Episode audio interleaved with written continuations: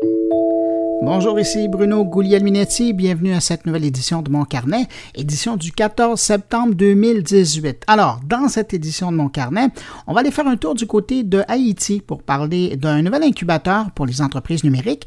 Un incubateur qui fait aussi dans la formation auprès de la population. C'est une belle initiative. On va aller en parler avec celui qui pilote Alpha Haïti. Et puis, oui, évidemment, on va parler de Apple et de Nintendo avec leurs annonces respectives de la semaine. On va aussi parler de l'expérience utilisateur lors de la livraison de colis achetés en ligne. Évidemment, on n'achète pas les colis, mais c'est les colis qui nous sont livrés, dans lesquels euh, il y a les produits qu'on achète. Euh, il y a des gens qui pensent à ce bout-là de la relation euh, avec le client. Alors, Jean-François Poulain va nous en parler et on aura aussi une invitée sur le sujet. Et puis, dans le cadre de l'entrevue Prompt, Prompt qui est commanditaire de mon carnet encore cette semaine, et je les remercie, on va parler au vice-recteur en charge des partenariats à l'Université de Sherbrooke et on va parler avec lui concrètement des recherches qui sont faites par l'université. Vous allez voir, c'est vraiment tripant et ça nous amène très loin, euh, même euh, aux années 1994. mais bon, je laisse ça pour l'entrevue. Et puis de son côté, Stéphane Ricoul nous parle de la campagne électorale et de l'économie numérique. Si vous avez regardé le débat jeudi, vous avez remarqué comme moi qu'il n'y avait pas grand-chose sur le sujet. La campagne n'est pas terminée, peut-être qu'ils en parleront, mais pour le moment, c'est assez décevant. Sinon, comme à l'habitude, ben, je prends un moment pour remercier les auditeurs qui ont pris du temps pour écouter mon carnet la semaine dernière. Merci et salutations à JC Lauzon, Laure Cohen, Francis Poirier, Dominique Beaulieu et Philippe Doyon-Poulet, euh, qui demandent à ces étudiants de Polytechnique d'écouter mon carnet dans le cadre de leurs travaux. J'espère qu'ils aiment ça. Alors, salutations à vous, Philippe, et à vos étudiants, et merci à tous ce beau monde-là qui ont écouté mon carnet la semaine dernière. Et puis, merci évidemment à vous qui m'accueillez aujourd'hui avec toute ma bande entre vos deux oreilles.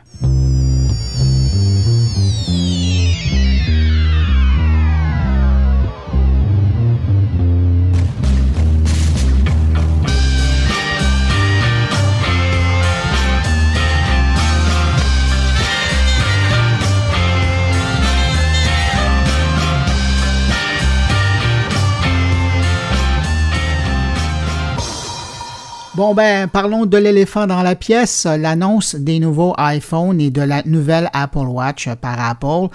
Euh, quoi ajouter euh, à tout ce qui a été dit? Oui, ce sont de beaux appareils, euh, super puissants, mais ô combien ils coûtent cher.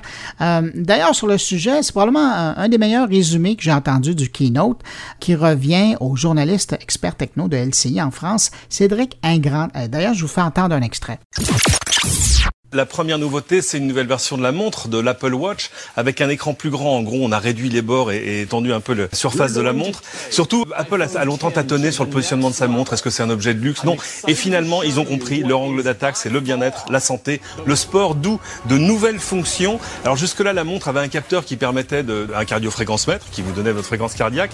Désormais, il y a un nouveau composant qui va vous permettre de faire un électrocardiogramme, un vrai, c'est-à-dire que la montre va pouvoir détecter des arythmies cardiaques, par exemple, autre fonction plus de santé que de bien-être, une détection de chute. Évidemment, il y a des accéléromètres à l'intérieur. En cas de chute, si vous ne réagissez pas, la montre pourra, à elle toute seule, avertir les secours. Bon, alors l'Apple Watch, c'est une chose. Euh, surtout, on attendait les nouveaux iPhones. C'est une année en S, donc c'est une année de mise à jour. Donc évidemment, il y a une mise à jour de l'iPhone 10 en iPhone 10S. Surtout, on a vu apparaître, ça y est, son grand frère, l'iPhone 10S Max, le plus grand écran de l'histoire de l'iPhone 6 pouces et demi. Et puis surtout, à l'intérieur, tout a changé. Le processeur, la photo a été remise à jour pas mal de nouvelles fonctions. Moi, il y en a une surtout qui m'intéresse, c'est tout à coup, on va pouvoir avoir ce qu'on appelle une double SIM. Vous avez votre SIM normale, celle de votre opérateur. Vous pourrez en rajouter une deuxième, mais qui sera une SIM virtuelle. Ça marchera pas avec tous les opérateurs et pas dans tous les pays.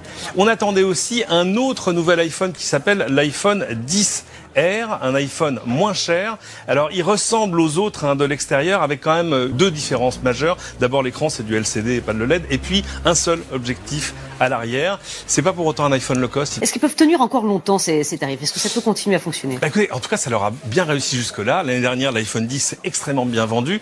Euh, il faut dire qu'on est sur un marché plat. Apple a vendu 1% de smartphones de plus que l'année d'avant, mais ils ont fait 32% de, bénéfices en plus. Donc jusque-là, tout marche. Il se passe quand même quelque chose, c'est qu'aujourd'hui, outre les Coréens, Samsung, le Nemesis habituel, euh, il y a beaucoup de Chinois arrivés sur le marché avec des choses qui n'ont plus à rougir de la comparaison. Surtout, chez les Chinois, on n'a pas peur de se battre sur les prix prix. Ça, quand c'est sorti au printemps, ça valait 900 euros. Aujourd'hui, vous le trouvez à 650 en rayon. Pour autant, on ne voit pas Apple se jeter dans une guerre des prix dans laquelle il aurait tout à perdre. Pour l'instant, c'est encore un problème de riche. Ah voilà, c'est un bon résumé euh, court de la part de l'excellent Cédric Ingrand pour revenir sur ce keynote. D'ailleurs, si vous désirez le suivre sur Twitter, vous allez voir, il est très rapide sur la gâchette et toujours bien informé. Vous cherchez Cédric, tout simplement son prénom, et vous le trouverez. Donc euh, sur Twitter, Cédric.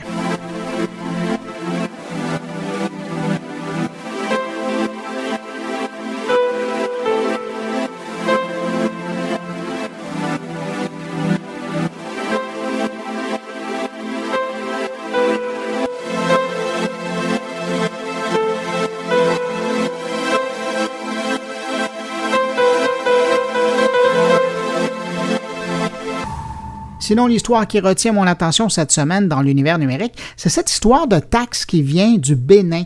Le gouvernement là-bas a décidé de taxer l'utilisation de Facebook et de WhatsApp. Alors imaginez, on parle d'une taxe qui va augmenter de cinq fois le coût d'accès à ces réseaux.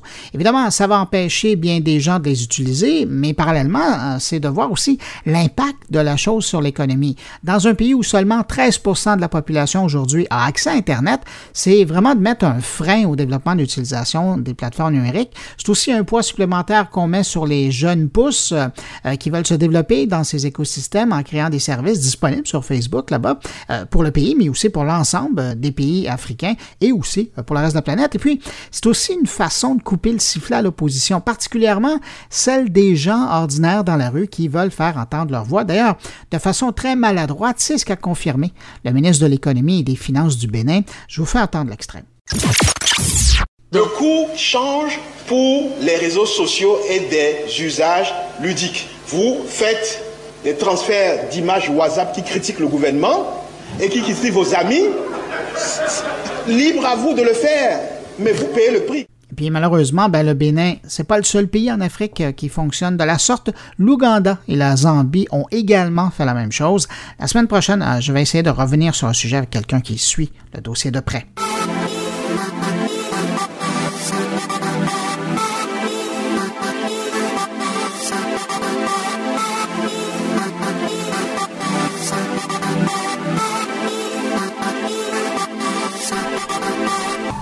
Sinon, heureusement, il y a eu des bonnes nouvelles cette semaine dans le monde numérique, particulièrement pour les gens qui utilisent Spotify. La plateforme de diffusion de musique en continu augmente de façon très importante le nombre de pièces musicales que vous pouvez conserver sur votre appareil pour une écoute hors ligne.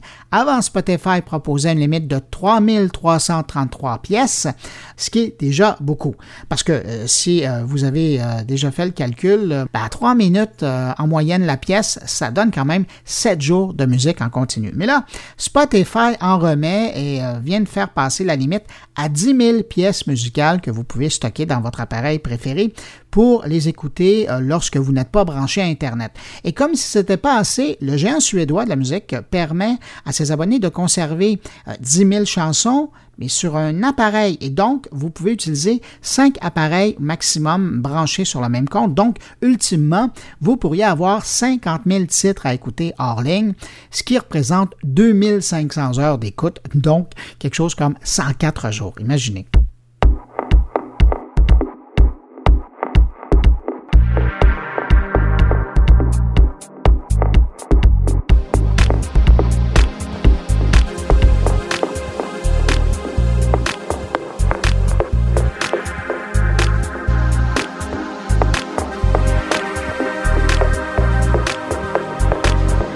Autre bonne nouvelle qu'on a appris cette semaine, cette fois l'information va intéresser les gens qui utilisent le transporteur aérien Air Canada. Sachez que désormais le transporteur propose la Wi-Fi sur tous ses vols en Amérique du Nord et une grande partie de ses vols à l'extérieur du pays. Question de prix, on parle de 6,50 pour une heure de branchement en vol ou de 21 pour toute la durée du vol. Si vous prenez souvent l'avion dans un mois, ben Air Canada propose un forfait mensuel de 66 ce qui inclut la Wi-Fi à bord de l'appareil, mais également dans les aéroports desservis par la connexion Internet offerte par l'entreprise GoGo, qui est le fournisseur du service pour Air Canada et d'autres transporteurs.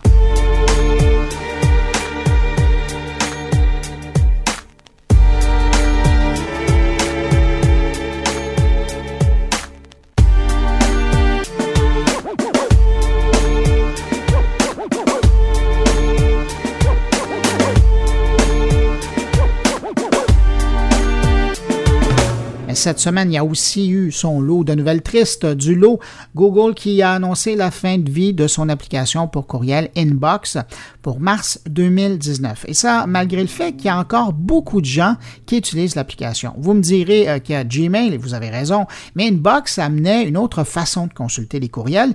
Inbox est à la fois un outil performant pour gérer euh, ses courriels, mais également un lieu de recherche. Hein. D'ailleurs, un, grand nombre des euh, fonctionnalités qu'on retrouve aujourd'hui dans Gmail, ben, ils ont d'abord apparu dans l'application Inbox. Alors, il va falloir faire son deuil, mais il reste quelques mois pour apprendre à utiliser seulement Gmail.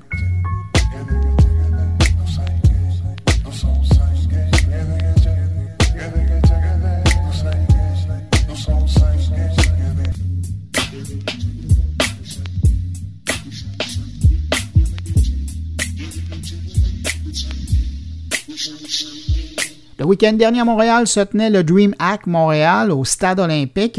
Un bel événement avec euh, bien du monde pour jouer et des exposants pour nous faire rêver. D'ailleurs, parlant de rêve, euh, j'ai pas pu m'empêcher de regarder les gradins euh, du stade et de me dire que peut-être un jour de mon vivant, j'allais voir une compétition de sport électronique international se tenir au Stade olympique de Montréal et voir une grande partie des gradins occupés par des fans qui viendraient voir des champions jouer sur place. J'ai vu ça ailleurs dans le monde, dans, dans des grands arénas, alors euh, pourquoi pas ici. Mais bon, si je reviens sur l'événement, à part de vouloir donner un coup de chapeau aux organisateurs, d'ailleurs bravo, c'est que je veux revenir sur un des exposants qui était présent sur le site Nintendo. Ils étaient là pour présenter notamment le nouveau jeu Super Smash Bros. Ultimate, euh, qui n'est pas encore sur le marché, vous le savez, ça va arriver un petit peu plus tard. Et euh, ben, ils ont fait saliver les fans. Hein. Il y avait des fans, il y avait des longues files. et à défaut de pouvoir parler à tout ce monde-là, j'ai demandé à la porte-parole de Nintendo qui était sur place, Julie Gagnon, quelle était la réaction des gens qui avaient eu la chance de prendre la manette jusqu'à là entre leurs deux mains pour faire quelques combats. Les gens le trouvent extrêmement beau, euh, très HD, donc très rapide aussi. Euh, je pense que la plupart des gens aussi sont extrêmement contents de savoir que n'importe quel personnage qu'ils ont aimé des itérations précédentes se retrouve dans ce jeu-là. Donc on a déjà maintenant plus de 70 personnages annoncés. Il y a plus de 100 niveaux aussi qui ont été annoncés. Euh, c'est vraiment euh, la version ultime, donc son nom le porte bien, euh, Super Smash Bros. Ultimate, parce que il regroupe tous les personnages, les niveaux, mais aussi vraiment beaucoup d'items. Il y a beaucoup de grands retours et beaucoup de nouveautés, donc la fraîcheur mais tout ce que les fans ont aimé de la série jusqu'à présent les propos de Julie Gagnon de Nintendo. Ben, évidemment, je n'ai pas pris de chance. J'ai aussi été sur place avec mon expert maison, Noé, mon fils qui aura bientôt 14 ans et qui est un adepte de la série depuis maintenant, on va dire pas mal trop longtemps. Dans son cas, euh, je pense qu'on peut dire qu'il est né avec une manette de Nintendo entre les mains. Donc, bref, je lui ai demandé ses commentaires après avoir joué une bonne demi-heure à Super Smash Bros. Ultimate, une fois de retour à la maison. Noé Guglielminetti. Ben, le nouveau jeu qui est sorti, ben, il était vraiment beau, il y a des vraiment beaux graphiques qui sont nouveaux. Il y a, des nouveaux concepts de jeu qui sont vraiment bons. les nouveaux euh, personnages sont vraiment cool. Il y a vraiment plein de trucs qui font vraiment un vraiment, vraiment bon jeu de Smash. Puis si tu le compares à l'édition précédente, en, quoi tu le trouves plus intéressant? Franchement, je dirais que les, les graphismes, puis surtout ce qu'on a vu, c'est que il battait des records dans le nombre de musiques qu'il y avait, le nombre de personnages, le nombre de terrains de jeu qu'il y avait dessus. Fait que moi, ça m'impressionne vraiment beaucoup. Et toi, tu as eu la chance de jouer avec. Oui. Qu'est-ce que, comme joueur, tu as trouvé intéressant? Franchement, je trouvais que il avait modifié un peu les, personnages, mais pas tellement. Fait que c'est bien de, les changer un peu, puis on n'est pas habitué à la même chose toujours. Fait que c'est ça que j'ai aimé un peu. Est-ce que c'est le genre d'achat que tu recommanderais à quelqu'un qui est fan de la série? Oui. Justement, je pense que tout le monde qui joue à Smash et qui aime le jeu voit ça comme un, jeu qui est vraiment fantastique. Et de jouer à ce jeu-là sur la Switch, l'écran sera pas trop petit? Non, l'écran est pas trop petit, mais en plus sur le téléviseur, ce serait, serait parfait. C'est vraiment serait parfait. Puis je suis sûr que sur une Switch, c'est même toujours fun.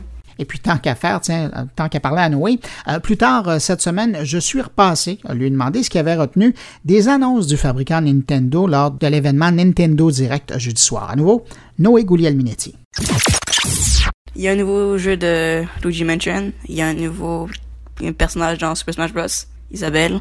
Il y a un nouveau Animal Crossing. Puis il y a un nouveau membership, subscription. ça, ça m'intéresse de voir à quoi ça va ressembler. Tu es en train de dire que ça va coûter cher à Noël? Sûrement. Merci, Noé. De rien.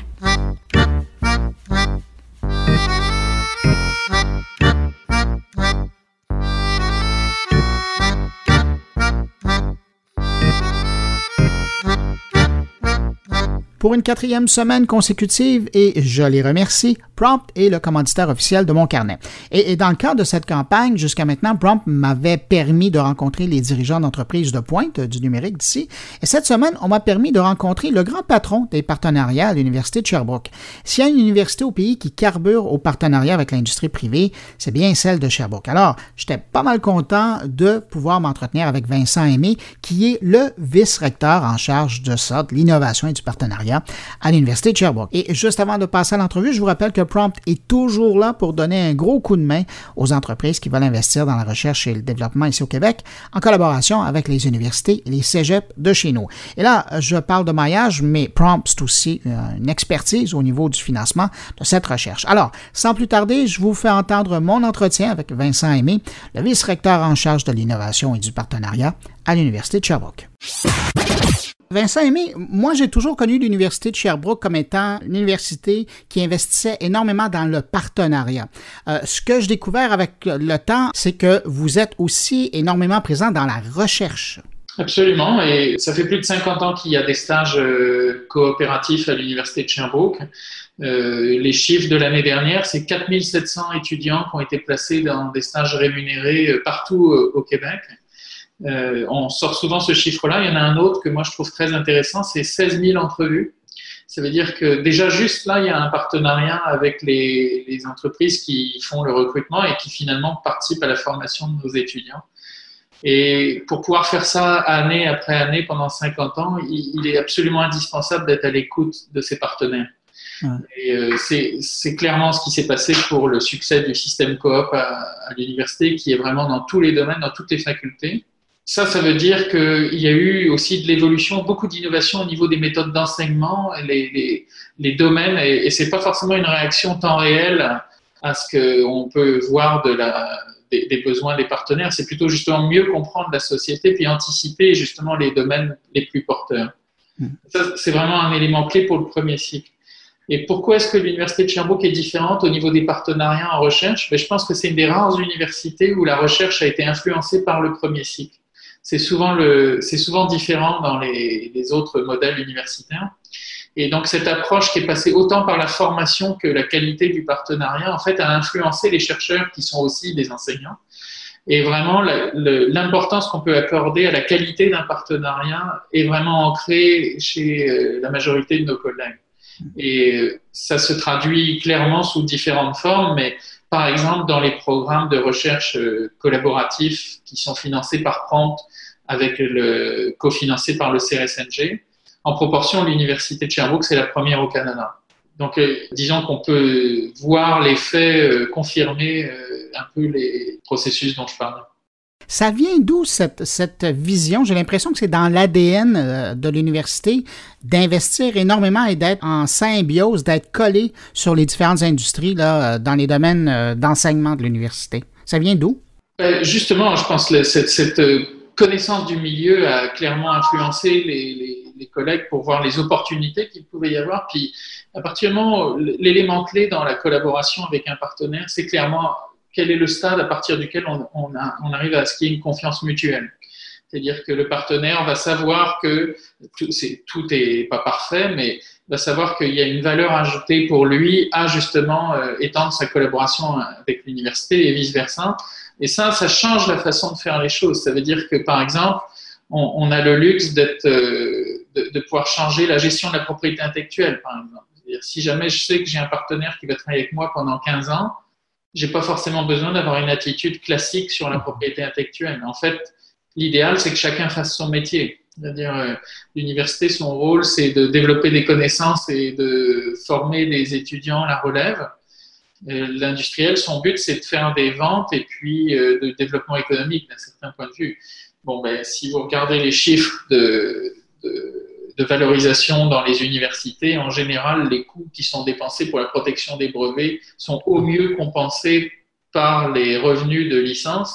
Et encore, en l'occurrence, euh, les chiffres sont un peu faussés, notamment par l'Université de Sherbrooke, puisqu'on a eu la chance d'avoir le plus gros succès du Canada, puis je pense le deuxième succès en Amérique du Nord, autour des technologies de compression de la parole. Euh, donc, euh, si on enlève des brevets comme ce, des, séries de brevets comme ceci, ou quelques autres succès, notamment à UBC, le coût de la protection de la propriété intellectuelle dans les universités est beaucoup trop cher par rapport à ce que ça, rapporte. Donc nous, le constat, euh, il est qu'il faut changer les façons de faire. Ça ne veut pas dire qu'on n'a pas des approches classiques, mais ça veut dire qu'on est ouvert à avoir des approches partenariales vraiment innovantes. Et quand on voit la vitesse à laquelle les technologies se développent aujourd'hui, le fait d'être réactif par rapport aux réalités de nos partenaires contribue à la confiance dont je parlais. C'est intéressant que vous mentionniez justement ce brevet sur la compression de la parole parce que justement, je voulais faire un clin d'œil à ça. Moi, je couvre la technologie depuis 1994 euh, et euh, à l'époque, bon, il y a eu l'apparition, et c'était la grande nouveauté sur, sur le web qui commençait, il y a eu l'apparition de la parole avec notamment les gens de Real Audio euh, qui étaient à Seattle, dans l'État de Washington, aux États-Unis. Et en discutant avec eux, j'avais découvert que le codec, donc la technologie derrière leur travail, ça venait de chez nous, ça venait de Sherbrooke. Et donc, vous êtes vraiment à la genèse de la diffusion, de la distribution de la parole sur Internet. C'est pas rien, ça. Ben oui, c'est vraiment un excellent succès. C'est la, technologie ASELP. Si vous regardez, si vous avez des appareils Apple, par exemple, vous pouvez regarder dans les copyrights, vous allez le retrouver. Et puis ça, ben, c'est un bel exemple de partenariat. Évidemment, il y a eu des chercheurs qui ont eu toute la, qualité puis la vision pour euh, travailler sur ces, ces codecs-là, mais il y a aussi une excellente euh, qualité de partenariat avec l'entreprise qui a déployé ça. Puis c'est clair que la qualité de la relation entre l'entreprise qui est VoiceEdge et euh, l'université a, contribué à ce succès. Et ça peut, une université toute seule n'aurait jamais pu faire ce genre de, de succès. Est-ce que vous avez déjà fait un décompte à l'Université de Sherbrooke? Il y a combien de startups qui ont été générées de chez vous? Ben, alors, je n'ai pas, pas, un chiffre exact, mais j'ai une situation assez originale à Sherbrooke. On a la chance d'avoir un modèle de, de, plusieurs approches pour euh, appuyer la création de startups, mais un cas en particulier qui s'appelle l'ASSET, l'accélérateur de création d'entreprises technologiques. Et c'est parti d'un constat où on se disait, mais en fait, quand euh, une bonne idée sort d'un laboratoire, c'est pas forcément le professeur qui devrait exploiter la technologie, pour plein de raisons que je vais pas aborder, parce que ben, on veut pas perdre les, ressources des chercheurs, puis on est bien heureux qu'ils développent leur laboratoire. Donc en fait, la CEP, tout est basé sur l'entrepreneuriat étudiant. Et donc c'est vraiment un succès majeur. Il y a beaucoup d'efforts qui ont été mis sur le réseau et l'appui aux entrepreneurs. Et les taux de succès euh, de survie des assets, c'est 85% des entreprises qui sont encore euh, actives. Les investissements dérivés, je ne connais pas les chiffres par cœur, mais ils sont très. Très élevés. Et puis, euh, du coup, il y a une accélération qui se passe avec la situation globale aujourd'hui sur les entrepreneurs, ce qui fait que chez Sherbrooke, l'asset vient d'être reconnu comme étant un des espaces CDPQ et avec euh, des, vitesses entre le moment où il y a les discussions et le moment où les choses se concrétisent qui sont vraiment excellentes. D'ailleurs, il y a, je vous invite à surveiller ça parce qu'il devrait y avoir d'autres belles annonces par rapport à la CEP euh, bientôt. Puis un autre élément sur la CEP, c'est que c'est à notre connaissance le seul euh, incubateur universitaire qui a son propre fonds de capitalisation. Et ça, ça a été annoncé euh, il y a 15 jours ou 3 mhm. semaines. D'ailleurs, à, la vitesse où vous allez, on pourrait presque parler d'un accélérateur. C'est plus un incubateur. Vincent Aimé, vous allez me dire que vous êtes bon dans tout, mais est-ce qu'il y a des domaines en particulier où l'Université de Sherbrooke performe mieux au niveau de la recherche? Euh, ben, justement, je ne vais pas vous dire qu'on est bon dans tout. Je vais le, vraiment l'attitude de l'université, euh, pour reprendre des propos qu'on utilise souvent, c'est que on veut pas être le plus grand verger, mais on veut être celui qui produit les meilleures pommes. Donc, euh, et dans la région, euh, ça se comprend. Oui, c'est pertinent. Mais par contre, les pommes, on les produit pour la planète au complet. Et il y a vraiment des forces à, à l'université. Justement, on sort d'une planification stratégique qui a mis en place ce qu'on appelle des thèmes fédérateurs qui justement regroupe les forces de nos chercheurs, puis comment est-ce qu'ils peuvent travailler ensemble. Et euh, on n'a justement pas la pertinence de tout faire. Et un autre élément où l'université, je pense, se distingue, c'est justement le, partenariat aussi avec le monde académique. C'est-à-dire que nous, on est très à l'aise à avoir d'autres logos, pas juste celui de l'université de Sherbrooke, mais celui d'autres universités québécoises, canadiennes ou euh, à l'international, parce que ben, justement, pour répondre à certaines problématiques, la meilleure des choses à faire, c'est de trouver les gens qui ont peut-être une partie de la solution, puis de développer ensemble. Et là-dessus, on est, assez, euh, je pense, reconnu et euh, on a pas mal de projets collaboratifs où justement il y a plusieurs universités. Donc les thèmes, euh, il y a tout ce qui est autour des changements climatiques et de l'environnement. Et puis là, un commentaire là-dessus, c'est qu'on a la chance d'avoir un excellent partenariat avec la ville et la région ce qui fait que nos chercheurs peuvent aussi utiliser soit le campus, soit la ville comme partenaire pour certains projets. Et puis ça, ça change complètement les eh choses. Et de ce point de vue-là, la taille de la ville de Sherbrooke est idéale. En fait, c'est suffisamment grand pour être euh, significatif, mais c'est suffisamment euh, à taille humaine pour pouvoir avoir de l'influence. Mm. Et l'autre élément, euh, c'est tout ce qui est l'ère numérique, mais avec tout ce qui est la formation et organisation intelligente. C'est-à-dire comment est-ce que on va développer les, le numérique, ça tout le monde est conscient de ça, mais aussi comment est-ce qu'on va développer la littératie numérique, comment est-ce que ça va se traduire au niveau de la formation euh, la pédagogie et tous ces éléments-là, tous les aspects éthiques aussi. Si je développe euh, des technologies, est-ce qu'à un moment, euh, avec la vitesse à laquelle elles peuvent être utilisées, réutilisées sous d'autres formes, est-ce qu'on ne doit pas réfléchir en avance de phase à ce qui pourrait se passer? Ben, vous m'amenez sur mon prochain sujet parce que ça fait un an qu'on entend les chercheurs euh, et les éthiciens de l'autre côté dire ouais mais il faut réfléchir à tout ce qui est en train de se faire au niveau de l'innovation. Chez vous à Sherbrooke, c'est important. Vous avez déjà commencé à penser à ça. Absolument. On a, on a la chance en fait de justement de, à la fois avoir cet ancrage local qui nous permet de voir la société qui est un peu euh, un peu comme un mini Québec dans la région Estrie, en, fait, et aussi d'être très connecté à l'international. Donc, on a la chance d'avoir notamment une collaboration avec le CNRS euh, français qui finance un des trois laboratoires euh, présents au Québec à Sherbrooke dans le domaine des micro-nanotechnologies. Et dans le cadre de ces investissements majeurs du CNRS, on a six personnes équivalentes en plein payées, mais qui sont basées à, à Sherbrooke. Et parmi elles, justement une personne dont la formation n'est pas du tout en sciences ou en génie, c'est quelqu'un qui a fait des études de sciences humaines et qui travaille justement sur l'impact des, usages et comment on peut justement réfléchir à la construction des projets. L'idée étant pas de développer la super technologie puis de se dire après les gens l'utiliseront comme ils pourront, mais de se dire en fait qu'est-ce qu'on veut résoudre comme problème? Est-ce qu'on va en fait parler des aspects éthiques et sciences humaines dès le début des projets, avant de développer la technologie? Puis justement d'anticiper qu'est-ce qui pourrait être problématique si c'est mal utilisé, qu'est-ce qui pourrait être bénéfique si au contraire on cible bien les, les utilisations. Puis je ne veux pas forcément prendre beaucoup de temps là-dessus, mais un des meilleurs exemples qu'on ait sur cette collaboration scientifique, euh, on va dire technologique et sciences humaines, avec une entreprise française, on est allé, euh, et l'appui du CNRS, on est allé électrifier un dispensaire dans un village complètement isolé au Togo les gens sont restés à peu près 15 jours, 3 semaines sur place pour faire l'installation. Techniquement, ça aurait pu être fait en deux jours. Mais il y avait tout un changement de l'organisation sociale du village parce que du jour au lendemain, on électri... c'est pas juste l'électrification, c'est un système qui produisait de l'eau. Et donc, il a fallu faire bien attention sur pas changer les équilibres ou en tout cas les changer de manière organique, euh, c'est-à-dire en donnant les moyens aux gens d'aller dans le bon sens, mais sûrement pas en, faisant ça de manière trop euh, violente, on va dire. Et puis les résultats sont très bons parce qu'aujourd'hui, le dispensaire a toujours le système, la qualité de vie s'améliore, mais on n'a pas complètement euh, détruit l'organisation euh, sociale du village qui, euh, qui, aurait pu en fait être pénalisé par ça. Vous auriez pu créer le, chaos en arrivant comme ça. Pour l'eau, euh, il y a une gestion de l'eau qui est, euh, qui est difficile à comprendre peut-être pour le monde euh, dans lequel on vit où, où c'est très abondant, mais les gens ont une difficulté d'accès à l'eau. Si d'un seul coup, une partie de la population y avait accès sans contrôle, ça aurait plus créé des tensions qu'autre chose. L'idée, c'était est-ce que le dispensaire peut avoir de l'eau propre et est-ce qu'on peut avoir de l'énergie pour garder les vaccins au froid? Et le résultat, c'est qu'on a réussi ça sans perturber tout le reste. Mais ça explique tellement justement les questions qui sont soulevées. Euh, Vincent Aimé, si on se parle, c'est dans le cadre des entrevues euh, promptes. Je, serais curieux de savoir, vous, ça fait longtemps que vous êtes à l'Université euh, de Sherbrooke, vous avez été enseignant, maintenant vous êtes vice-recteur à l'innovation au partenariat, mais comme, j'allais dire, comme intervenant dans le domaine de, de la recherche, du partenariat, comment vous avez connu Prompt?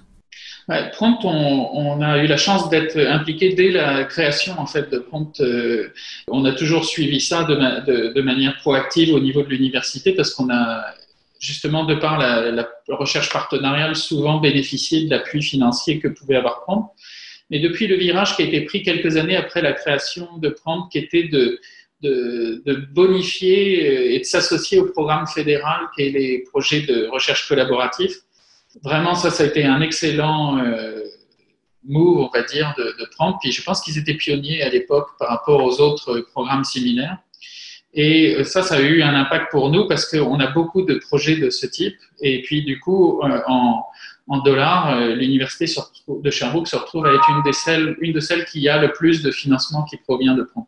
C'est vraiment important de souligner la, qualité de, l'équipe justement où euh, il y a vraiment une, valorisation en fait du montage de projet. C'est pas juste de l'argent qu'on a en discutant avec Prompt, il y a vraiment un peu de, stratégie qui se développe entre les chercheurs puis les, les porteurs de, l'entité. Et ça, ça, marche vraiment bien. Euh, c'est encore plus actif euh, depuis l'arrivée du nouveau directeur avec tout le positionnement sur le numérique.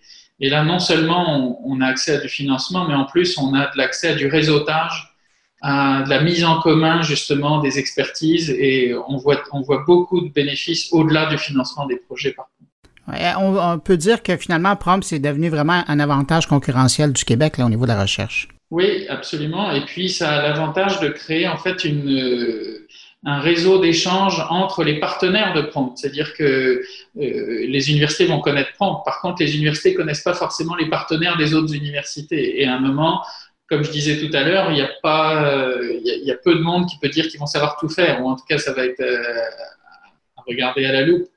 Et le, justement, du point de vue des partenaires externes, le message important, c'est dans le réseau universitaire québécois, vous allez pouvoir trouver les ressources. Et c'est ça qu'on veut passer comme message. Après, en fonction des expertises des différents centres, euh, ça, va s'auto-organiser. Ben Vincent Aimé, vice-recteur à l'innovation et au partenariat de l'Université de Sherbrooke, c'était un réel plaisir de vous parler aujourd'hui. Merci beaucoup. Merci beaucoup. Le plaisir était partagé. au revoir.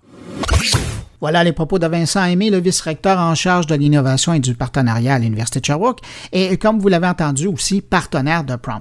Et, parlant de Prompt, je vous rappelle que le consortium est toujours à la recherche de projets pour le programme de financement de l'innovation en transport intelligent et durable.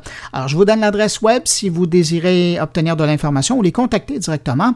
Alors, après les HTTP, les double barres obliques, promptinov.com, P-R-O-M-P-T, innov, I-N-N-O-V euh, d'ailleurs, il y aura un lien à partir de la page de mon carnet pour aller directement sur le site si vous n'avez pas eu le temps de prendre tout ça en note.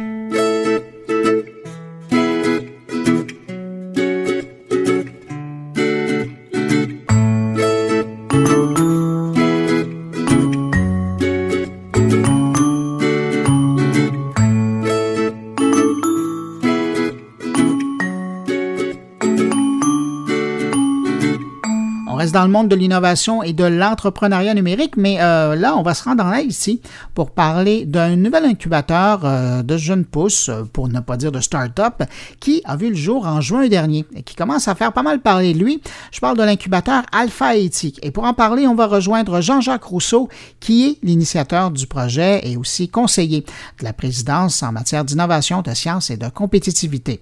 Bonjour, Monsieur Rousseau. Bonjour. Jean-Jacques Rousseau, comment vous décrivez euh, ce nouvel incubateur Alpha Haïti? Alors, l'incubateur Alpha Haïti a été lancé les 2 et 3 juin à Port-au-Prince, en Haïti. Et c'est un incubateur qui a comme vision d'être la porte d'entrée à l'écosystème d'innovation du pays et éventuellement des Caraïbes. Je me trompe ou il y a vraiment un intérêt, je pense aux événements qui se sont passés récemment, FinTech Haïti, Haïti numérique 2030. Euh, on, on sent qu'il y a vraiment une volonté là, de donner un coup. Absolument. Moi, ça fait euh, ça fait pas trois ans que je suis impliqué euh, dans, dans ce secteur en Haïti. Euh, je suis de Montréal, mais d'origine haïtienne. Puis, je peux dire que pour les trois dernières années, et on peut aller encore plus loin, les quatre ou cinq dernières années, il y a vraiment eu une intensification des efforts, non seulement de l'entrepreneuriat, mais spécifiquement dans l'entrepreneuriat technologique. Alors, comme vous venez de euh, souligner, il y a plusieurs événements. Haïti 2030, Haiti Tech Summit, euh, il, y a, il, y a, toute une liste. Là. Puis, euh, ils deviennent de plus en plus sophistiqués. On attire de plus en plus de monde. Et c'est vraiment dans ce contexte-là que le gouvernement haïtien a voulu répondre à cette croissance de la demande. On se posait la question du côté du gouvernement, mais qu'est-ce qu'on fait entre les événements? Alors, les événements sont là pour évidemment uh, you know, rassembler du monde, pour catalyser un peu you know, les idées, mais comment est-ce qu'on peut soutenir ce, ce, mouvement, si on peut l'appeler cela, entre les événements? Et c'est dans ce contexte-là que avoir un incubateur d'innovation technologique euh, s'est présenté comme une idée. Puis ça a pris à peu près deux ans pour développer euh, euh puis arriver au lancement. Alors maintenant que c'est lancé, Alpha Haiti héberge quel type d'entreprise, quel type de start-up? Alors, Alpha Haiti, au fait, a vraiment deux, il y a deux grandes boîtes. De, de cible au point de vue des, des, personnes qui, qui, fréquentent le centre. Alors, disons vraiment trois grandes boîtes. Alors, la première boîte, c'est vraiment le grand public, des personnes qui, qui s'intéressent au numérique, qui s'intéressent à l'innovation technologique, qui s'intéressent à l'entrepreneuriat technologique. Puis là, nous avons des ateliers. Euh, nous avons euh, des conférences, des événements, comme par exemple à la fin du mois, il y a un événement avec euh, la francophonie. On fait un sort de hackathon, par exemple. Alors ça, c'est ouvert au grand public. la, deux, la deuxième boîte, c'est pour les entrepreneurs à des industries créatives. Alors, au fait, ça, c'est un accélérateur. C'est des personnes qui sont déjà entrepreneurs, des personnes qui, qui sont dans le domaine, qui ont des revenus, mais qui veulent, disons, se mettre à à jour ou qui veulent mieux prendre avantage à des opportunités que présentent les nouvelles technologies en application à leur domaine.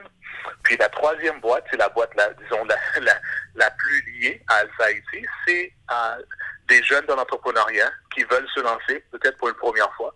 Et pour ces personnes-là, nous avons, nous sommes en train de développer un programme de six mois pour les incuber, au fait, avec nous, pour qu'ils puissent partir d'idées d'entreprise, à, la formation, à la création d'une entreprise. Sachant que la diaspora haïtienne, elle est très dynamique, elle est énormément entrepreneuriale, est-ce qu'il y a des liens qui euh, sont faits aussi avec euh, les entrepreneurs haïtiens qui sont à l'extérieur euh, de l'île? Absolument, de plus en plus. Au fait, c'est là où je pense qu'il y a une grande opportunité. Moi, je fais partie de la diaspora haïtienne.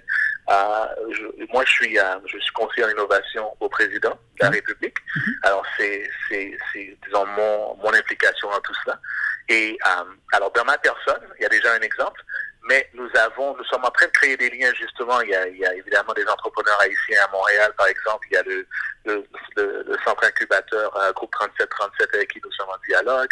Euh, il y a des groupes à New York, il y a des groupes à Miami, un peu partout, même en France, il y a des groupes. Alors, mais pour nous, on se, on, se limite pas à la diaspora. Évidemment, la diaspora est un grand levier pour nous.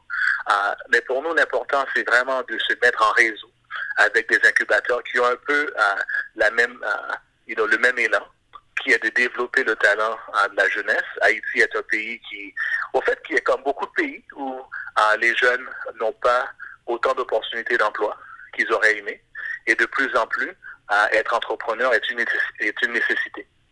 Alors, dans ce contexte-là, on se met en réseau avec des incubateurs d'un peu partout dans le monde, surtout dans la région, comme au Mexique, par exemple.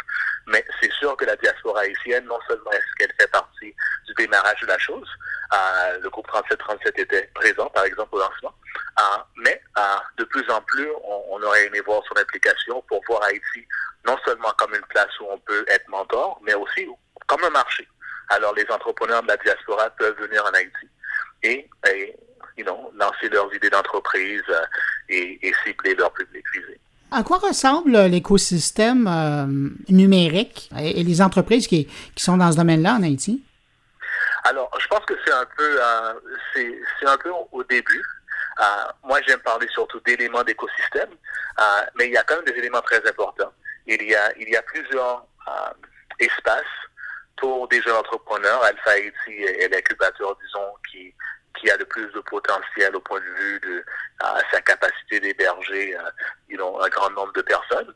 Euh, mais il y a il y a d'autres groupes qui sont très importants comme Bange par exemple, qui est un autre groupe à Port-au-Prince qui, est, euh, qui se dit Carrefour d'innovation, qui rassemble aussi beaucoup d'entrepreneurs et de plus en plus offre des services, you know, des ateliers et des services d'hébergement. il y a il y a plusieurs alors il y a plusieurs groupes entrepreneurs disons euh, début d'incubateur comme ça ou d'incubation. Il y a aussi euh, de plus en plus les écoles locales s'impliquent. Au niveau euh, secondaire, nous avons des écoles qui se distinguent au niveau régional et même international. Il y a un groupe qui vient de gagner un, concours en robotique aux États-Unis, par exemple, un groupe d'une école du Nord. nous avons aussi des entrepreneurs qui locales qui sont des, des des fournisseurs pour des ONG, par exemple, c'est une des opportunités les plus évidentes pour nos compagnies locales, puisqu'il y a quand même un grand secteur d'ONG en Haïti. Alors, de plus en plus, je pense que qu'est-ce qui se passe ces dernières années, c'est que de plus en plus ces divers groupes se parlent, se connaissent un peu mieux, se rencontrent dans ces événements, et de plus en plus s'alignent au point de vue de prendre avantage des opportunités qui se présentent dans le numérique. Et puis, est-ce que vous avez la chance d'avoir aussi un coup de main de la part des, géants, des gros joueurs? Je pense à, Google, notamment, qui avait monté un, certain intérêt au domaine des technologies à Haïti, ou Facebook ou Microsoft? Je pense que ça commence, comme par exemple, je pense au groupe Bange qui a, qui a un Facebook Development Circle, un Developer Circle, excuse-moi. Um, alors, il y a, ça commence, ce genre de dialogue. Uh, nous, à Alpha on, a, on, on, commence à avoir aussi uh, divers uh, dialogues avec de grandes compagnies comme cela. Mais c'est un peu encore au début, parce qu'évidemment, ces compagnies veulent un peu voir comme c'est quoi le pipeline? You know, au point de vue euh, des, des, entrepreneurs qui se développent. J'ai eu une super conversation avec une grande boîte en développement de jeux vidéo récemment.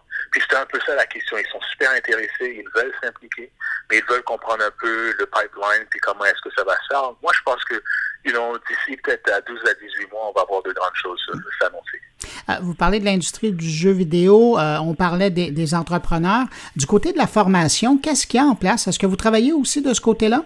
Oui, oui, absolument. Il y a vraiment deux opportunités au point de vue formation. Il y a, il y a déjà des, des institutions locales.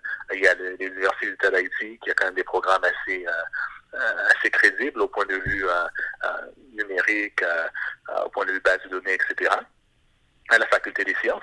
Il y a aussi certaines écoles, dont l'école supérieure euh, Infotronique d'Haïti, qui est une école euh, privée qui, euh, offre des, des formations en technologie, en développement web, etc. Et de plus en plus, on voit des bootcamps, qu'est-ce qui est assez populaire en Amérique du Nord il y a maintenant plusieurs années. De plus en plus, on voit des bootcamps émerger ici et là, et pas seulement dans la capitale, qui est, qui est, qui est extrêmement important pour nous, parce que l'écosystème a plus de chances de s'épanouir à la mesure où on ne se limite pas à la capitale.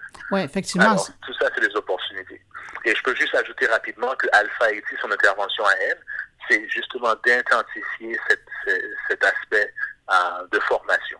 Alors nous, euh, à part les 50 personnes euh, qui, qui vont être incubées avec nous à chaque six mois, alors ça fait 100 par année, à peu près 20 à 25 entreprises you know, par, par année il y a aussi ces services qui sont au grand public. Et nous sommes en train de développer un curriculum pour ceux qui veulent s'initier à la technologie, à l'entrepreneuriat, où ils peuvent, en tant que membres du grand public, accéder à des formations qui sont soit développées à Alpha ou qui sont livrées au travers Alpha. Dans dix ans, Alpha Haïti, ça pourrait être quoi? Dans, dans 10 ans, dans 10 ans, Alpha Haïti, écoute, ce serait un, un de, un de, j'espère, plusieurs incubateurs, non seulement en Haïti même, mais j'espère qu'on va inspirer des personnes de, euh, des, des, pays de la région.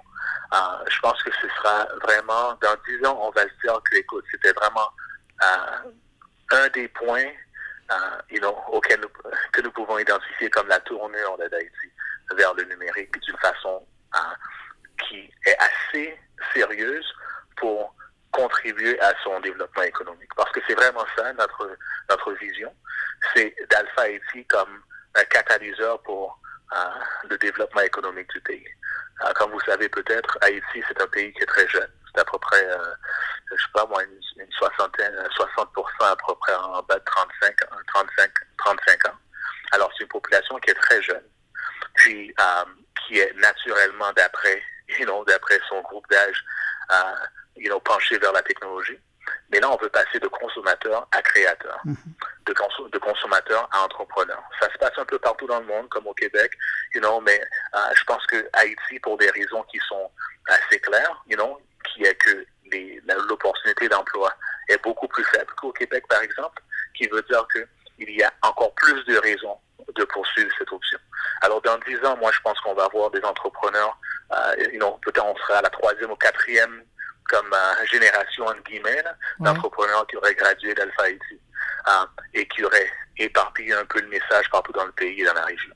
Jean-Jacques Rousseau, conseiller technique en innovation, sciences et euh, compétitivité à la présidence haïtienne, qui est aussi euh, responsable de l'incubateur Alpha IT. C'était un plaisir de vous entendre parler euh, de cette nouvelle réalité. Puis j'espère, je, souhaite qu'on pourra vous suivre tout au long de ces années à venir et puis de parler peut-être à un moment donné des cohortes qui vont sortir de chez vous quand il y aura des, des, des produits qui pourront intéresser justement les gens qui sont à l'extérieur aussi. Ah, je vous garde au courant. Ça, fait un grand plaisir. Merci de l'invitation. Merci à vous. Au revoir. Au revoir.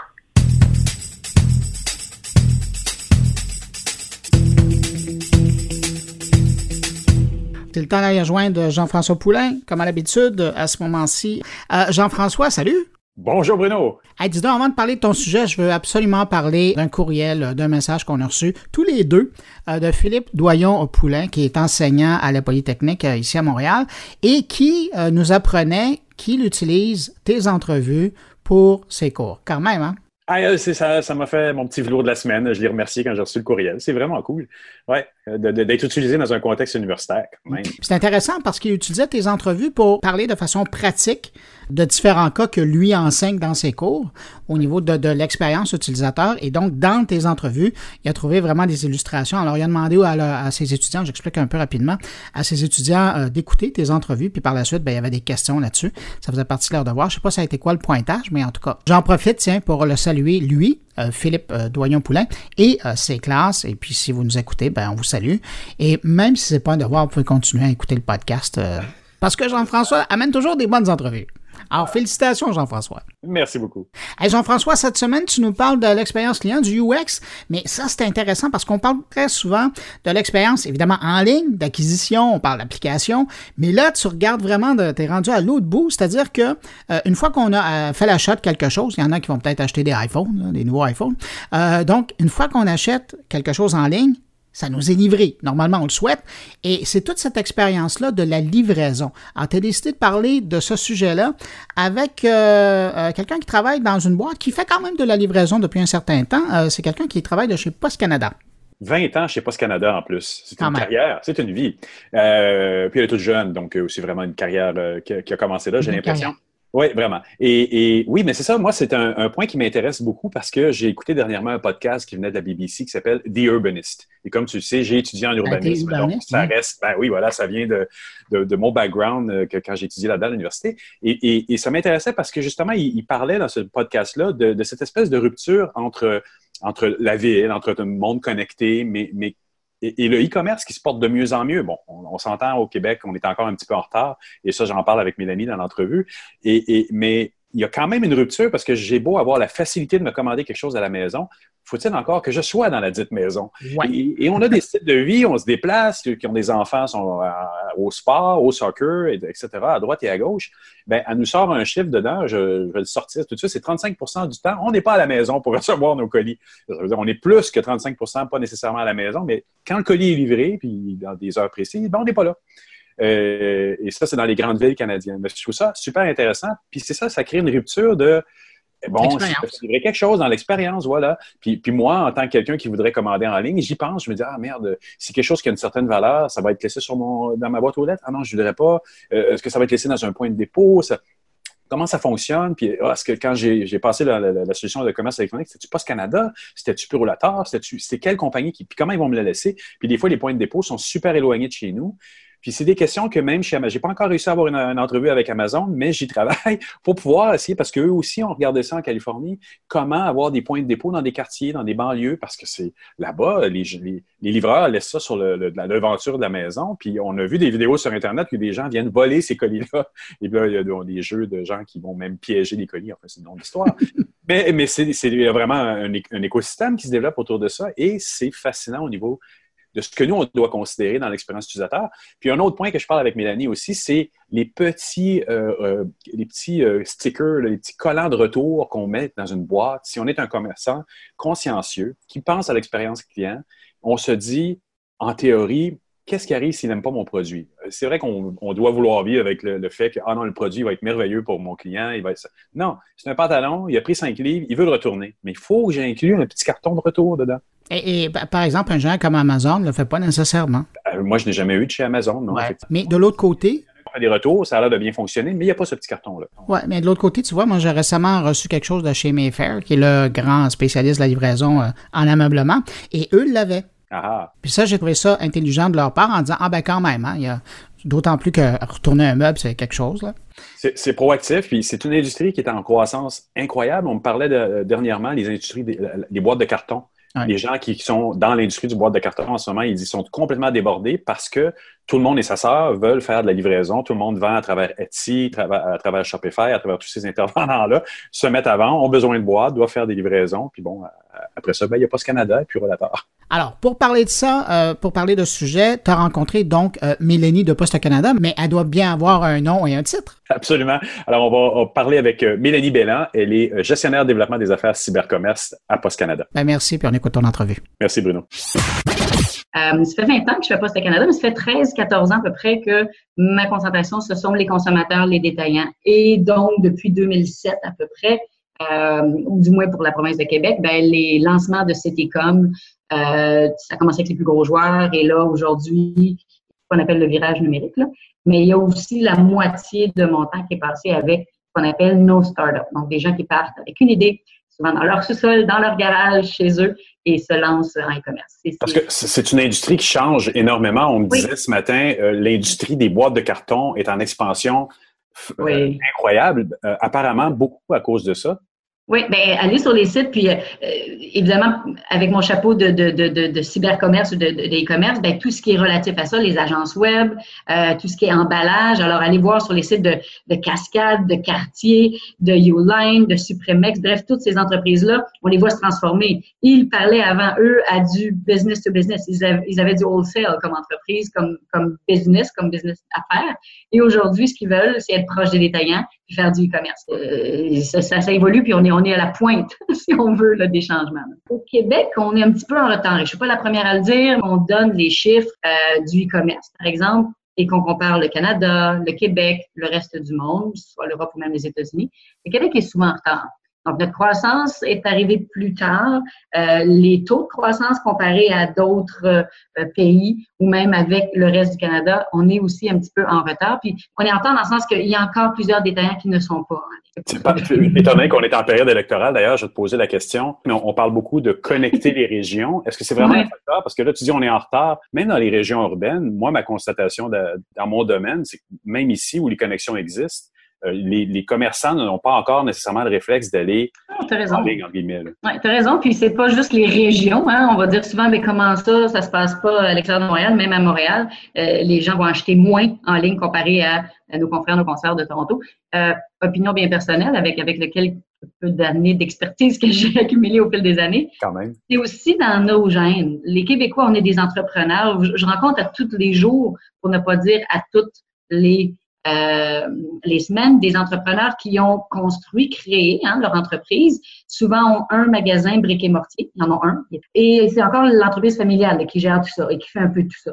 De, de, de se lancer en ligne, pour eux, c'est une autre aventure, c'est complètement différent. Certains ne le voient pas encore. Euh, et c'est pas rare, encore aujourd'hui en 2018, de voir des sites web, donc québécois, qui sont encore seulement en français. Euh, Ça, oublie ça, ça, ça n'ouvre pas les marchés aux États-Unis ou au reste du Canada. Là. Et pourtant, ils ont des super bons produits, parfois très niches. Et moi, je leur dis, ben, mon Dieu, si les gens vous connaissaient, si les gens savaient que votre produit existe, ils achèteraient, puis partout, là, à travers le monde.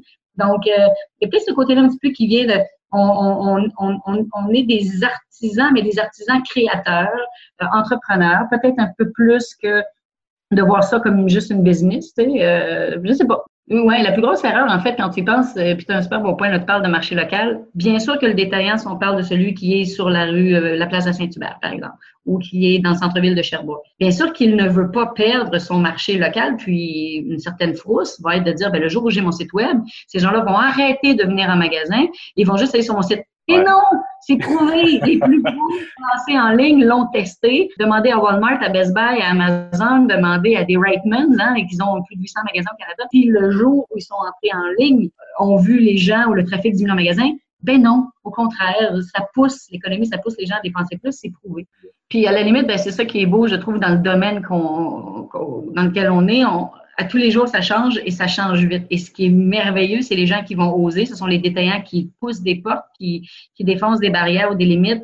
Euh, J'aime ça, moi, penser à, bon, la, la période des fêtes s'en vient. Oui, il fait encore la canicule. Nous sommes présentement à, à peu près 30 degrés Mais bref, euh, blague à part, c'est de dire, avec la période des fêtes qui s'en vient, certains détaillants qu'on appelle pure players, donc juste des web, vont profiter si on peut dire ça, des locaux vacants dans les artères commerciales ou dans les mailles pour avoir des boutiques éphémères, ce qu'on appelle un pop-up shop. Euh, ça fait quelques années que c'est très populaire et ça fonctionne. Donc, ces brands-là, hein, ces marques-là, connues peut-être juste à Trois-Rivières parce qu'ils ont commencé à Trois-Rivières, ben maintenant sont dans un magasin éphémère pour quelques semaines ou quelques mois à Montréal. Et là, boum, le marché ouvre très Moi, en fait, la question, qui m'a fait prendre contact avec toi, c'est que j'ai écouté un podcast anglais qui s'appelle The Urbanist, qui disait qu'en ce moment, le, le, il y a comme une rupture, selon eux, entre le moment où euh, je commande quelque chose en ligne et euh, je, je, le reçois à la maison. Il y a une peur aussi, moi, en tant que consommateur, de me dire, je vais commander quelque chose, quelque chose de précieux. Qu'est-ce qui va arriver avec mon colis? Est-ce qu'il va être laissé sur la, la porte? Est-ce qu'il va être laissé à l'extérieur? D'ailleurs, il y a un chiffre qu'il y avait dans un des PowerPoint que tu m'as envoyé, mm-hmm. fascinant, c'est 35% des gens euh, ne sont pas à la maison pour recevoir leur colis. Et, c'est la réalité. Évidemment, ce chiffre-là, c'est ce qu'on appelle une moyenne canadienne. Poste Canada donne des chiffres canadiens. Je ne sais pas au Québec précisément, mais c'est au Canada, en moyenne, le Canadien ou la Canadienne moyenne, bon, ben, à 35% n'est pas à la maison. Évidemment, euh, ce chiffre-là fait du sens avec euh, le résultat des colis et de la livraison de colis que Poste Canada livre à chaque année, là, parce que s'il y a personne à la maison et si la personne ne, la personne étant consommateur, n'est pas à l'aise à euh, avoir son colis sur le porche, ce qu'on appelle dans le jargon des coms du safe drop. Très populaire aux États-Unis d'ailleurs, un petit peu moins au Canada. C'est pas très euh, safe, mettons, parce qu'on a vu beaucoup de vidéos sur YouTube circuler de gens qui vont sur les porches, voler des colis, partir avec, d'autres qui les piègent. Enfin, il y a tout un, il y a tout un phénomène, là. Ben, il y a tout un phénomène, en même temps, moi, au nombre de détaillants euh, que je rencontre à chaque pont, alors le, le, le food les, euh, les boîtes de nourriture qui sont laissées justement sur le sur le porche, sur le perron, ben, on leur parle à ces compagnies-là, ces entreprises-là, et eux ne disent pas avoir de vol, et c'est en bas du 20% Donc, c'est drôle parce qu'on en voit, on sait que ça existe, puis ceux qui l'utilisent le plus disent peut-être, mais sérieusement, c'est moins d'un pour cent de mes volumes, donc je continue à le faire. Mais ça ne s'adresse pas à tout le monde. demain matin, Burst, je te l'assure, ne fera pas de livraison sur le perron pour des belles montres à quelques milliers de dollars. Ça, c'est sûr. Donc, pourquoi, pourquoi euh, une compagnie euh, comme Burst ou n'importe quelle entreprise, finalement, voudrait euh, utiliser Post Canada? Ben, c'est que si justement la personne n'est pas là, 30 hein, c'est assez gros, ben, ça va être livré dans la boîte aux lettres, ça va être livré à la boîte communautaire au coin de la rue, ça va être livré au bureau de poste. Euh, le réseau de livraison fait probablement que ce, chiffre-là, même s'il est gros, euh, n'empêche pas la business du e-commerce parce qu'il y a un endroit sécuritaire pour recevoir le colis, euh, même si je ne suis pas à la maison. Et, donc, pour vous, puis, puis c'est une, grande modification, un grand changement de paradigme. On sait que Post Canada, quand même, l'a pas eu facile dans les dernières années. Oui, mais l'idée, la, base, là, c'est, euh, puis, puis je fais ce travail-là, euh, mon chapeau est aussi un chapeau de consommatrice. J'aime acheter, j'aime consommer et dans les magasins et en ligne. Euh, puis qu'est-ce que je recherche quand je, je suis en train d'acheter sur un site, c'est que justement, on me, on me rassure. Alors, qu'est-ce que le consommateur canadien veut? Bien, que ce soit facile au niveau de l'achat, mais que ce soit aussi flexible. On va me proposer, et, et regardez les détails qui ont beaucoup, beaucoup, beaucoup de succès, ils vont avoir ce qu'on appelle des choix de livraison. On va me proposer de livrer à la maison. On va me proposer peut-être de me déplacer en magasin, hein, ce qu'on appelle le ramassage gratuit en magasin. si ça fait mon affaire, si ça fait mon bonheur, on va me l'offrir. Euh, parfois, on va aller directement ce qu'on appelle livrer au bureau de poste, c'est-à-dire on n'essaie même pas de venir à la maison parce que moi, je dis, je suis pas là. Essayez pas de venir chez moi, là, je suis pas là. Donc, va donc me porter directement la livraison. Sur mon mobile, je recevrai une notification, puis sur le chemin du retour, en sortant du bus ou du métro, je vais passer par euh, le bureau de poste, puis je vais aller ramasser mon colis c'est convivial, c'est flexible, c'est ce que les consommateurs demandent. Ouais, ah, parce qu'une montre à 2000 de Burks, euh, tu veux peut-être la faire livrer dans un point plus sécuritaire quand même. Absolument. Je, je suis convaincue que oui. donc, toi, tu te promènes, tu te fais encore beaucoup de, de, de comment dire, de, d'évangélisation auprès des ah, commerçants. il, y a, un autre aspect important aussi quand on parle de livraison d'un produit qui arrive de loin, c'est le retour. Mm-hmm. vous, le gérez, mais, mais même moi, c'est encore une fois, c'est une crainte. Je me dis, ah. Mais c'est aussi une préoccupation pour les, pour les consommateurs. Puis la dernière étude qu'on a fait, euh, toutes ces études-là se retrouvent d'ailleurs via mon fil LinkedIn ou sur le, blog de Poste Canada, super intéressant. Ça disait que les acheteurs, donc les consommateurs, toi et moi, demandent à 84% que le retour, s'il est disponible, soit d'abord gratuit. Et en plus, à 52% vont dire, je veux que l'étiquette soit dans la boîte. Alors, ce que tu dis exactement, presque ben, un sur deux là, va dire, je veux en plus que tu mettes ça dans ma boîte ou dans mon sac, comme ça, ce sera super facile. Les trois paires de jeans que j'aurais commandées, les deux que je vais garder et l'autre que je vais retourner, ben, je vais simplement refermer le sac, et déposer dans la boîte aux lettres au point de la C'est ce que les consommateurs veulent. Est-ce que le détaillant local, là, euh, petite, euh, petite entreprise sur la rive sud, par exemple, qui veut partir ça, qui veut se dire, moi, je veux le faire bien. Je veux le faire bien dans tous les petits détails. Est-ce qu'il y a des services chez Post Canada qui font qu'on peut s'assurer de ça aussi? On peut être accompagné dans tout ce processus-là? Absolument. oui. oui, oui. Notre équipe, c'est ce qu'on ce qu'on fait. On est euh, plus d'une dizaine de personnes pour la province de Québec qui accompagnons les détaillants. Donc, dépendamment du territoire où vous, vous êtes situé, je disais Granby, je disais Québec, je disais Laval, Montréal, il y a quelqu'un, il y a un représentant, une représentante qui peut aller vous rencontrer. C'est ce que je fais moi aussi. Donc, euh, vraiment parler de ces sujets-là, les accompagner. Et, ce qui est le fun, c'est que euh, c'est un peu un monde où euh, les détaillants qui ont commencé en 2007 là, ont testé des trucs, hein, ont fait des erreurs, se sont cassés la tête, se sont cassés le pied aussi. Et on apprend de ça. Donc, il y a beaucoup, beaucoup de connaissances qui est partagée aujourd'hui. Et aujourd'hui, un startup, en quelques semaines, évidemment, on parle d'un site qui existe déjà, qui est déjà transactionnel, mais de dire, je vais activer, hein, je vais mettre la switch à on pour voir comment ça expédie, ça se fait en quelques semaines. Une agence qui voudrait être coachée par vous, j'imagine que c'est possible aussi. Ils oui, mais ils vont surtout, eux autres, dire c'est euh, c'est des partenariats, hein, parce que bon, Post Canada va travailler avec toutes les agences et est, prête à travailler avec tous les clients, donc il n'y a pas de ségrégation, on ne choisit pas. Mais oui, les agences vont, vont apprécier autant le, service d'expertise ou de connaissance qu'on partage avec eux. Et le, la, la meilleure des situations, c'est quand tout le monde est assis autour de la table. Alors, tu as le détaillant, le, transporteur, dans ce cas-ci Poste Canada, tu as l'agence.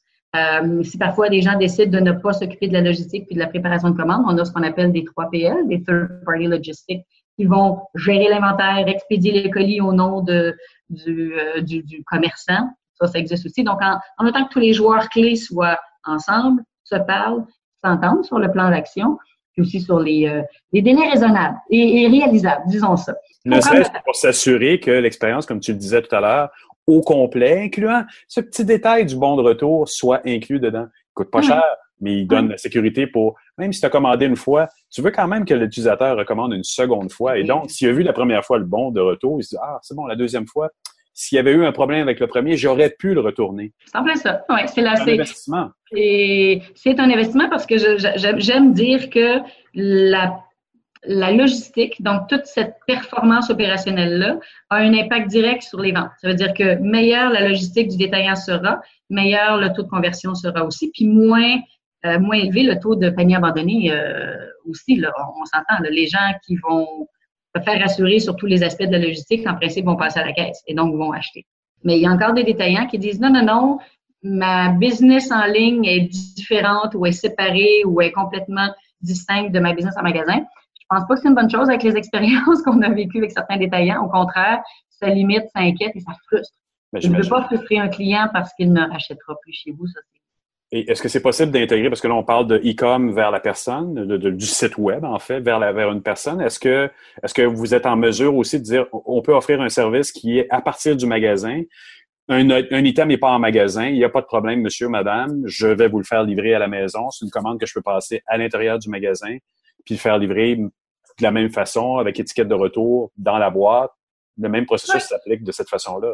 On le voit, euh, expédition à partir du magasin ou dans, encore une fois, dans le langage e-com, c'est le, ship from store. Donc, j'expédie non pas d'un centre de distribution à quelque part partout au Canada, mais j'expédie de un, deux, trois, quatre magasins ciblés peut-être euh, un dans l'est du pays, un dans l'ouest du pays. Hein. Pourquoi les gens vont faire ça? Ben, pour deux choses. Euh, raccourcir son le délai de livraison, parce que Montréal-Vancouver versus Vancouver-Vancouver, c'est bien sûr que le colis va arriver plus rapidement. Exact. Euh, le colis part de Vancouver, dans cet exemple-là. Et aussi, euh, euh, penser à diversifier, si on veut, encore une fois, l'offre des commerces. La seule chose, le seul bémol, c'est que c'est complexe. Ça. veut dire que lorsque je prendrai une commande, moi, c'est-à-dire lorsque je vais faire en fait ma commande sur le site, puis j'ai trois produits, euh, et je demeure à Montréal, et eh bien si le magasin qui devrait me desservir, donc livrer mon colis, a seulement deux des trois produits que j'ai commandés, puis que l'autre est à Calgary, ben là, il faut que le produit part de Calgary soit transporté à Montréal, qu'on consolide ma commande, parce que moi, je veux recevoir juste une boîte. Moi, je suis un consommateur qui ne veut pas recevoir deux ou trois boîtes. C'est pas cool, j'en veux une. Idéalement, oui. Un achat, idéalement, exactement.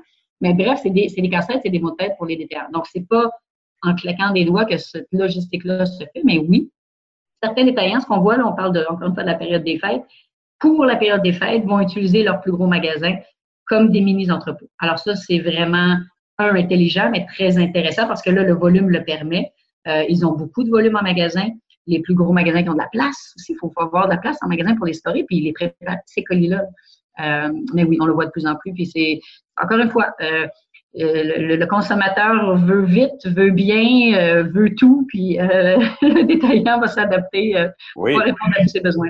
Je dirais que si on s'assure, et puis je reprends encore ton exemple tout à l'heure de l'étiquette de retour dans la boîte, comme moi j'ai vu rarement en, en e-com à date, je trouve que c'est une attention particulièrement efficace. Mais ça, c'est le genre de petite attention qu'il faut vraiment s'assurer de voir. Est-ce que j'ai pensé à tout dans tout mon processus? c'est pour ça que j'ai aimé le PowerPoint que tu m'as envoyé parce que ça référait vraiment du moment de contact avec le client dans ton site, dans ton, site. Après ça, dans la partie de commerce et jusqu'à la livraison. Et à la fin, tu mettais le retour. Oui.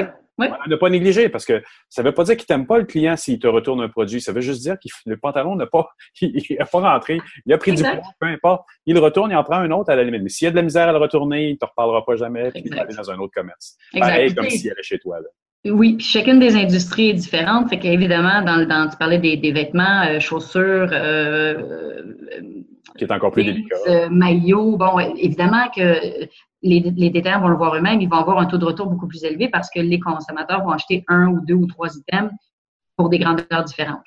On voit moins ça dans le côté des cosmétiques, dans le côté des produits électroniques ou dans les, euh, les trucs maison, mais quand même, chaque détaillant devrait être conscient en regardant son site là, c'est de dire ben quand je lis ma politique de retour là, est-ce que j'ai confiance, est-ce que ça me fait, est-ce que ça m'appelle, est-ce que j'ai envie d'acheter sur ce site là. Euh, c'est oui, c'est un gros point à ne pas négliger. Ça serait la base même. Donc, je vais inviter les gens à venir euh, te, se connecter sur ton Twitter, ton LinkedIn, tu disais? Euh, LinkedIn, surtout LinkedIn, beaucoup d'informations, beaucoup de contenu sur le LinkedIn, absolument. Euh, venez voir ça. Puis, évidemment, sur le blog de Poste Canada, beaucoup d'informations. Les études qu'on fait sont partagées, sont publiques. C'est très intéressant. Ça, ça amène des bonnes discussions, comme on a eu aujourd'hui. Absolument. Mélanie, je tiens à te remercier beaucoup pour cette entrevue. Merci beaucoup, ça fait plaisir.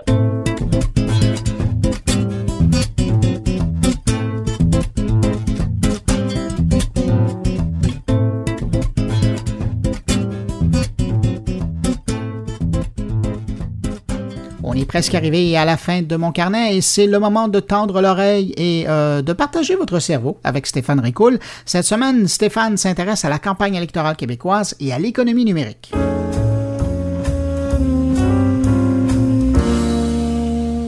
Bonjour Bruno et bonjour à tous tes auditeurs. Encore une fois, un grand merci de me prêter un peu de temps entre les deux oreilles de tout ce beau monde qui t'écoute.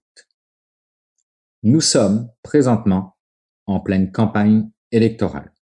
Alors, oui, je voulais faire une petite allusion ou un petit clin d'œil à cette campagne et aux enjeux qui sont discutés. Ils sont nombreux, ils sont tous extrêmement importants, mais dans mon livre à moi, il en manque un qui n'est pas discuté présentement, qui est l'économie numérique.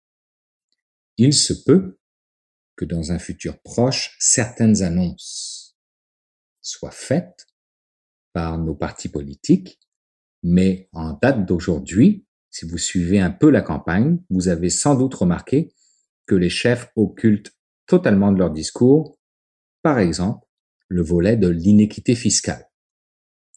La fameuse taxe Netflix, taxe Google, taxe Amazon, taxe ce que vous voulez de l'économie numérique, qui faisait les choux gras des partis politiques avant que la campagne électorale ne soit lancée et qui aujourd'hui est totalement absente du discours, ce qui est un peu frustrant, en tout cas dans mon cas à moi.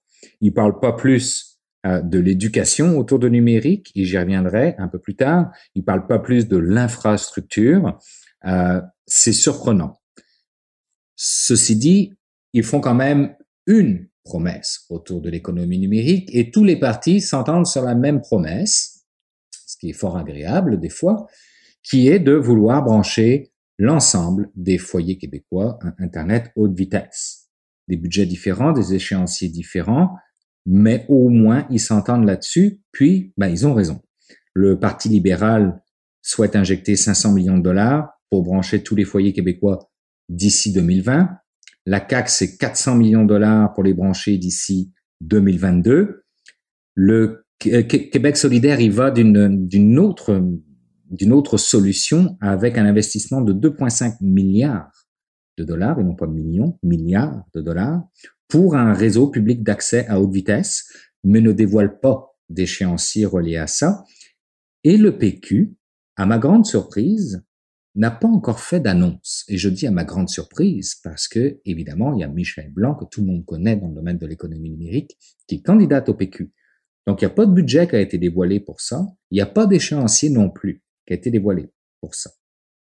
J'ai donc fait un petit exercice dans Twitter où je me suis amusé à tweeter l'ensemble des partis politiques pour savoir s'ils comptaient faire d'autres annonces reliées à l'économie numérique. J'ai depuis supprimé l'ensemble de mes tweets parce que je voulais également vérifier leur réactivité dans les réseaux sociaux. Sans aucune surprise, c'est Michel Blanc qui m'a répondu la première en me disant oui, d'autres annonces seront faites. Et c'est tout. Aucun autre parti ne m'ont répondu. J'aimerais attirer l'attention des partis politiques sur ce qui se passe en France parce que c'est pas si simple de vouloir avoir une province 100% numérique, 100% connectée à Internet haute vitesse. L'État français, euh, Macron, le président, a donné comme objectif 2022 pour avoir un État 100% numérique. Selon les analystes, le coût de cette transition vers un État 100% numérique serait de 9,3 milliards de dollars. On s'entend, le bassin de population française est beaucoup plus grand, mais la superficie de la France est beaucoup plus petite. Alors, pour nos partis politiques actuellement dans la course à l'élection, j'aimerais vraiment qu'ils prennent conscience de la complexité de l'économie numérique et surtout de l'urgence, l'urgence de faire quelque chose. Ce n'est pas parce que vous confiez une voiture à quelqu'un qui va savoir la conduire s'il n'a pas passé son permis de conduire. Donc, donner Internet haute vitesse partout, c'est bien pour aller sur Internet, mais pour nos entreprises, pour qu'elles s'en servent comme un levier de croissance ou d'optimisation de leur business, il faut éduquer autour du numérique.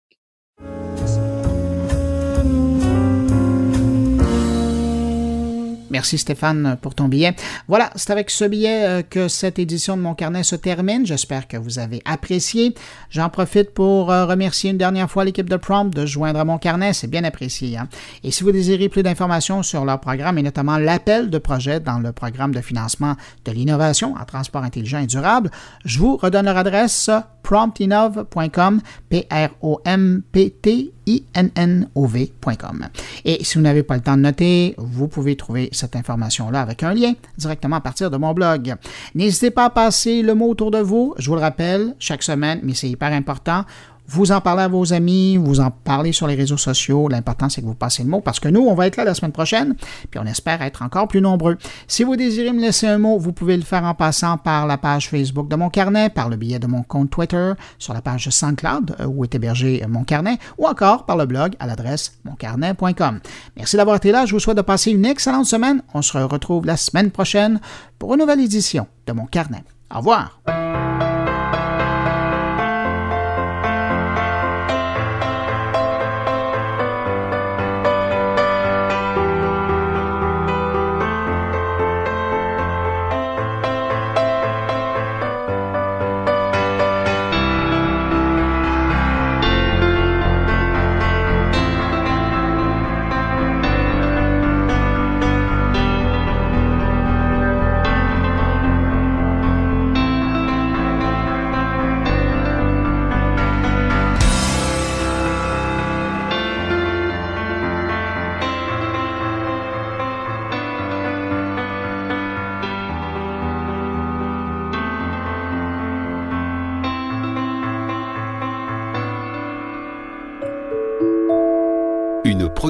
Goulielminetti.com